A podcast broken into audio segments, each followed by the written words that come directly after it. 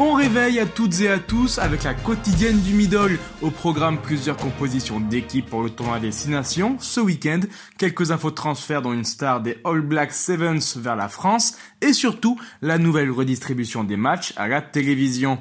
Mais on commence donc par les compos pour ce week-end. Le Pays de Galles tout d'abord mise sur la continuité.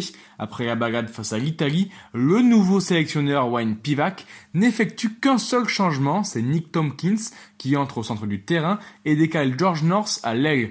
Un seul changement pour l'Écosse également face aux 15 de la Rose. La nouvelle charnière Price Hastings est reconduite. Seul Bradbury remplace Heining en troisième ligne centre côté anglais. Eddie Jones effectue plusieurs changements notamment en troisième ligne. Mako Vunipola fait son retour en tant que titulaire. Et enfin, c'est Willie Hines qui remplace Ben Youngs en neuf. Côté français, rien d'officiel pour le moment, et selon les informations Midi Olympiques, Fabien Galtier ne souhaite pas faire tourner pour faire tourner. Il veut construire une équipe qu'elle gagne en expérience. C'est pourquoi il ne devrait pas faire de changement, sauf s'il en est contraint.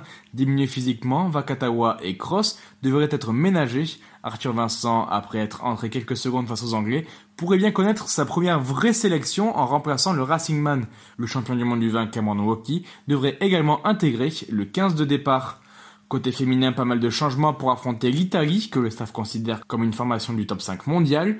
La capitaine Gaël Armé débutera sur le banc. C'est Safia Ndiaye qui portera le brassard. Après l'échec du crunch, le staff effectue des changements dans toutes les lignes, sauf à la charnière où Sensus et Bourdon continueront de concentrer les espoirs et les ambitions de leur équipe. Côté transfert, Louis Picamol prolonge de deux ans son contrat avec Montpellier.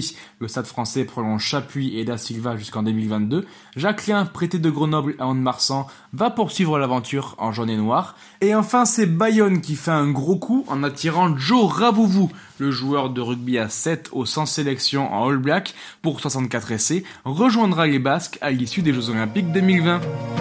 On conclut cette édition par la nouvelle programmation télévisée des rencontres du rugby l'an prochain. La grosse info, c'est que Canal+, qui perd les droits de la Ligue 1, va programmer une rencontre de top 14 le dimanche soir en prime time.